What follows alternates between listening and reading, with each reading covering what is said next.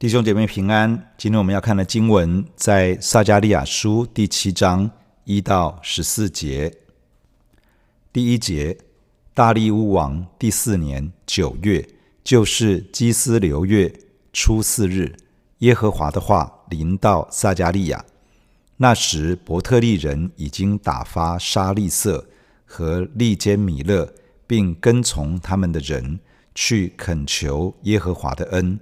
并问万军之耶和华殿中的祭司和先知说：“我历年以来在五月间哭泣斋戒，现在还当这样行吗？”第七章到第八章是一个完整的信息，有人带着一个问题来求问，而神的话语临到撒迦利亚，回复他们所提的问题。这个问题是，这么多年以来，我们在五月间哭泣斋戒、禁食祷告，现在还应该这样做吗？这是针对习惯性的信仰行为与宗教活动所发出的问题。很显然的，人们已经为了这个问题讨论了一段时间。有人认为应该继续下去，毕竟这是一个延续多年的传统。有人可能认为可以停止了，毕竟圣经并没有明文规定一定要这样做。可能当年开始这样做的原因已经渐渐被淡忘了，可能认为这样做的实质意义何在？这样做的成效需要重新评估。有人提议派代表去问问祭司和先知吧。于是几个代表来到这些领袖的面前，求耶和华的恩。这个是献祭的另外一种表达，而且也希望可以寻求启示，希望明白接下来该怎么做。在旧约的摩西律法中，每年一定要禁食的日子只有七月十日的赎罪日。那么，这个每年五月间禁食的传统，是怎么来的呢？当主前五百八十六年五月间，巴比伦的军队攻破耶路撒冷，用火焚烧耶和华的圣殿。当犹大人被掳之后，就在每年的五月份举行禁食，纪念圣殿被毁。如今重建圣殿的工程已经进行了超过两年的时间，大利乌王也已经下令。不得拦阻建造圣殿的工程，因此圣殿重建的完成是指日可待的。既然如此，很自然的问题是：圣殿即将重建完成，那么我们还需要持守纪念圣殿被毁的禁食祷告吗？于是他们派代表前来献祭，并且求问，想要知道答案。第四节。万军之耶和华的话就临到我说：“你要宣告国内的众民和祭司，说你们这七十年在五月、七月禁食悲哀，岂是丝毫向我禁食吗？你们吃喝不是为自己吃、为自己喝吗？当耶路撒冷和四围的城邑有居民正兴盛，南地高原有人居住的时候。”耶和华借从前的先知所宣告的话，你们不当听吗？耶和华神要撒迦利亚向国内的众民与祭司宣告上帝的话语，因此以下的回复不只是针对前来求问的代表们，而是给所有的百姓与领袖。借着几位代表所抛出来的问题。上帝要他的子民认真思想关于禁食的真正意义。你们这七十年在五月、七月禁食悲哀，岂是丝毫向我禁食吗？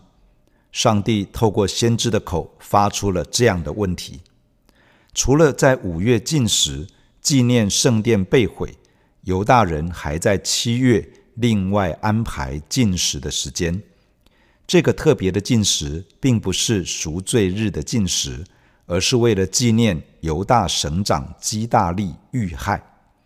当耶路撒冷被攻破之后，巴比伦军队将百姓掳走，只剩下民中最穷的人，交给他们所设立的省长基大利去管理。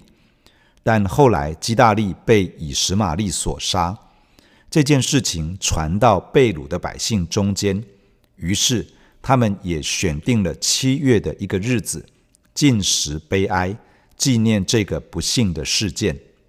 然而，神透过撒迦利亚指出，在这七十年来，犹大人在五月、七月的禁食，并不是向耶和华上帝禁食。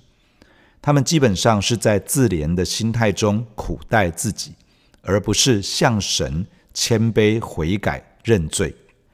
如今他们想要取消这些禁食，真正的原因是为自己吃、为自己喝，而不真的是因为圣殿即将重建完成，觉得值得庆贺。神的话指出他们信仰的光景。上帝首先要他们检视自己的内心。从前，当耶路撒冷与四围的诚意都还兴盛的时候，南地和高原都还有人居住的时候，当时神就差遣许多先知向百姓传讲信息。当时那些劝告领袖与百姓悔改离弃罪恶的话语，其实也同样对你们是有效的。你们难道不应该用心聆听吗？当时神已经借着先知启示关于进食的意义以及进食的实际。假如当年他们听从神的话，耶路撒冷与圣殿就不至于被毁，而犹大地也不至于变为荒凉。神是不改变的，上帝的真理也是屹立不摇的。当时所传讲的信息与真理，同样适用于现在。从前所写的圣经都是为教训我们写的。其实你们应该去听听当时神所说的话。你们所关心的是要不要进食，但是真正的问题是听不听从神的话。顺服在神的话语中，其实比进食更加重要。第八节。耶和华的话又临到撒迦利亚说：“万军之耶和华曾对你们的列祖如此说：要按治理判断，个人以慈爱怜悯弟兄，不可欺压寡妇、孤儿、寄居的和贫穷人，谁都不可心里谋害弟兄。他们却不肯听从，扭转肩头，侧耳不听，使心硬如。”金刚石不听律法和万军之耶和华用灵借从前的先知所说的话，故此万军之耶和华大发烈怒。万军之耶和华说：“我曾呼唤他们，他们不听；将来他们呼求我，我也不听。我必以旋风吹散他们到素不认识的万国中。”这样，他们的地就荒凉，甚至无人来往经过，因为他们使美好之地荒凉了。耶和华神的话又临到撒迦利亚，指出被掳的事为什么会发生，应许之地为何成为荒凉。神曾经吩咐列祖：第一，要按治理判断，这个意思是执法要公正，按着诚实公义。断定是非。第二，个人以慈爱怜悯弟兄，这个意思是用信实守约的爱，也就是上帝的爱以及神的怜悯来对待其他属神的百姓。第三，不可欺压寡妇、孤儿、寄居的和贫穷人，这个是说对于弱势的族群，不可以欺负他们。第四。不可心里谋害弟兄，这个是说不可以心存恶意，想要害人利己。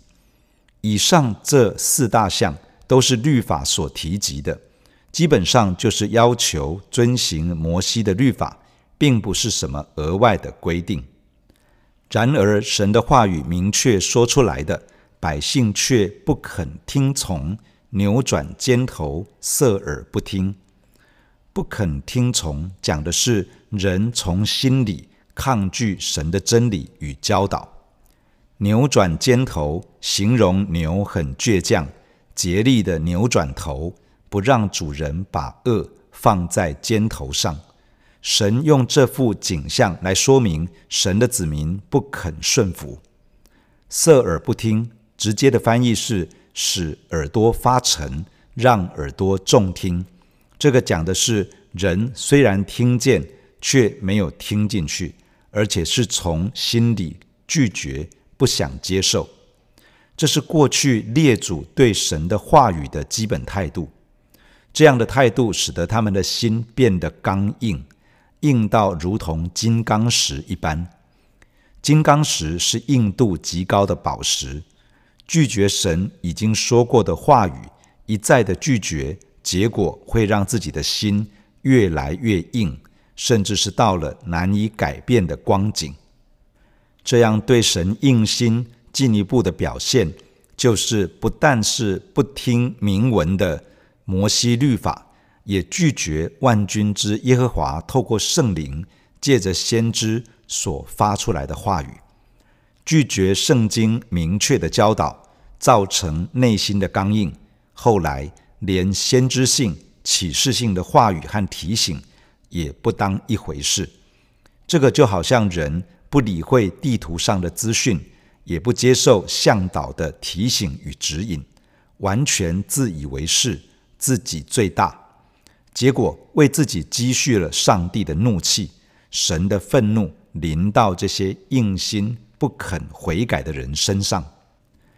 耶和华神说：“我曾呼吁他们。”他们不听，将来他们呼求我，我也不听。在神的子民以色列人与犹大人的身上，当他们遭受到强大的敌国入侵，他们才来寻求上帝，呼求上帝，结果已经来不及了。不是神狠心拒绝他们，而是人的罪把自己隔绝在神的恩典之外。在以赛亚书的五十九章这样说：“耶和华的膀臂并非缩短，不能拯救；耳朵并非发沉，不能听见。但你们的罪孽使你们与神隔绝，你们的罪恶使他掩面不听你们。神呼吁他们悔改，但是人心抗拒到底，结果罪成为阻隔，上帝掩面不听。最后的结局是。”我必以旋风吹散他们，到素不认识的万国中。这指的是神的子民被掳到外邦之中。接下来就是地土荒凉，无人来往经过。人的罪使得原本是流奶与蜜的应许之地，成为荒芜一片，没有人烟。在以赛亚书的五十五章这样子说：当趁耶和华可寻找的时候寻找他。相近的时候求告他。雅各书的第四章也说：“你们亲近神，神就必亲近你们。有罪的人呐，要洁净你们的手；心怀恶意的人呐，要清洁你们的心。会有上帝可寻找的时候，会有上帝相近的时刻。这是神给我们的机会，我们来寻求他，他必被我们寻见。但是神也会光照。”提醒我们需要悔改、需要调整的地方，让我们可以在这样的机会中做出正确的选择，离弃神所光照的恶行，回到上帝真理的话语中，使我们可以走在一条蒙福的道路上。弟兄姐妹，让我们一起来到神的面前来祷告，感谢亲爱的天父，透过今天的经文来对我们说话。亲爱的天父，你施恩在我们的身上。天父，你是那位施恩怜悯的神，你是那位等候施恩的神。天父啊，你的膀臂从来没有缩短，你的能力从来没有减少。天父，当我们来寻求你的时候，你非常乐意让我们寻见。但天父，我们也承认，有的时候我们的心真的是有几分的刚硬，有的时候我们并不真的把你的话。当做一回事，甚至于你兴起一些人来提醒我们，甚至是一些启示性、先知性的话语来到，我们也不真的放在心上。天父啊，怜悯我们，赦免我们里面的心硬了。天父啊，求你重新的来柔软我们的心，改变我们的心，好让我们的心能够柔软，来领受你的话语。天父啊，请你施恩在我们的身上，在每一个你给我们的机会里面，我们能够放下自己，能够谦卑自己来寻求你。天父帮助我们学习把你的话记在心上，学习把你的话当一回事。学习遵行你的话语，天父啊，你带领我们更新我们的生命。我们有的时候很在意外在的一些表现，我们有时候很在意一些宗教的习惯，我们有时候很在意我有没有做这个，有没有做那个。但是天父，你真正在意的是我们有没有顺服在你的话语中，活在你的话语里面。天父啊，祝福我们每一个弟兄姐妹，也祝福你的教会。让我们成为一群谨守遵行上帝话语的子民。求你的圣灵充满我们，帮助我们。谢谢你赐福，听我们的祷告，奉耶稣基督的名，阿门。假如你喜欢我们的分享，欢迎订阅并关注这个频道。假如你从今天的分享中得到帮助，欢迎你分享给更多的人。愿上帝赐福给你，阿门。